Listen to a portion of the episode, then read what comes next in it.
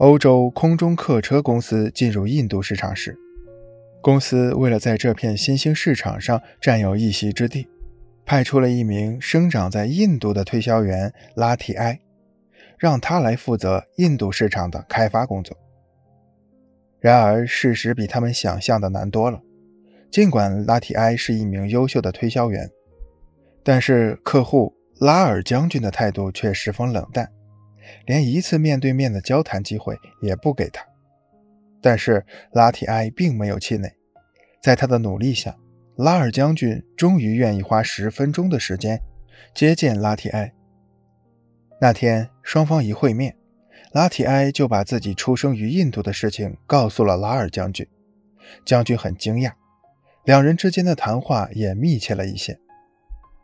接着。拉提埃又回忆起自己小时候曾受印度人民照顾的事情，并表达了自己对印度的热爱之情。这种真诚的感情和由衷的谢意，让拉尔将军非常感动。于是他渐渐地对拉提埃产生了好感。接下来，拉提埃趁热打铁，彻底征服了对方。原来他带来了一张颜色泛黄的合影照片。这张照片正是他同印度民族主义领袖甘地的合影。他恭敬地将照片送到了拉尔将军的手里，并为将军描述了他的经历。照片上的那个小男孩就是拉提埃。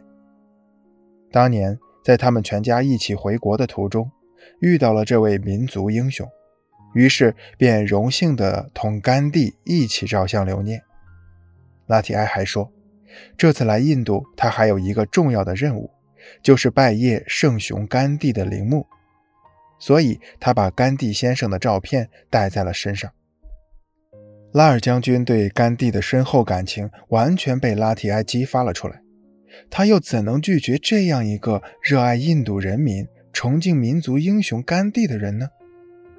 于是，拉尔将军打开了心扉，同拉提埃友好地谈起了生意。在销售过程中，我们可以积极利用移情效应，事前了解客户所喜欢或感兴趣的人或物，创造令客户产生移情效应的条件，促进同客户间的关系。一、利用人情效应。所谓人情效应，其实就是移情效应的一种表现，是一种以人为情感对象。进而向相关的事物转移这种情感的效应。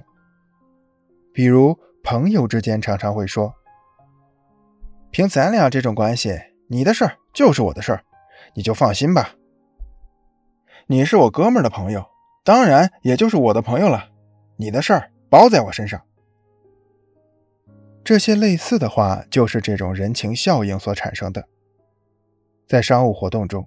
商家也常常会利用这种人情效应，比如他们在打广告的时候，会邀请一些比较受欢迎的歌星、影星、体坛健将、文化界人士，作为自己的形象代言人。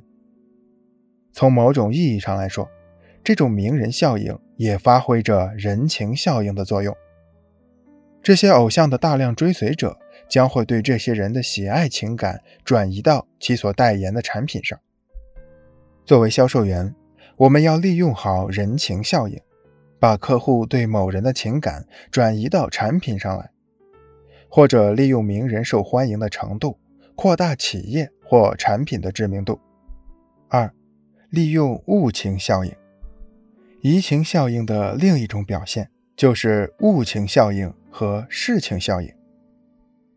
生活中，有些人会因为共同的兴趣爱好而走到一起。比如，古代宋皇帝喜欢玩乐，喜欢踢球，进而喜欢上了善于踢球的浪荡子弟高俅。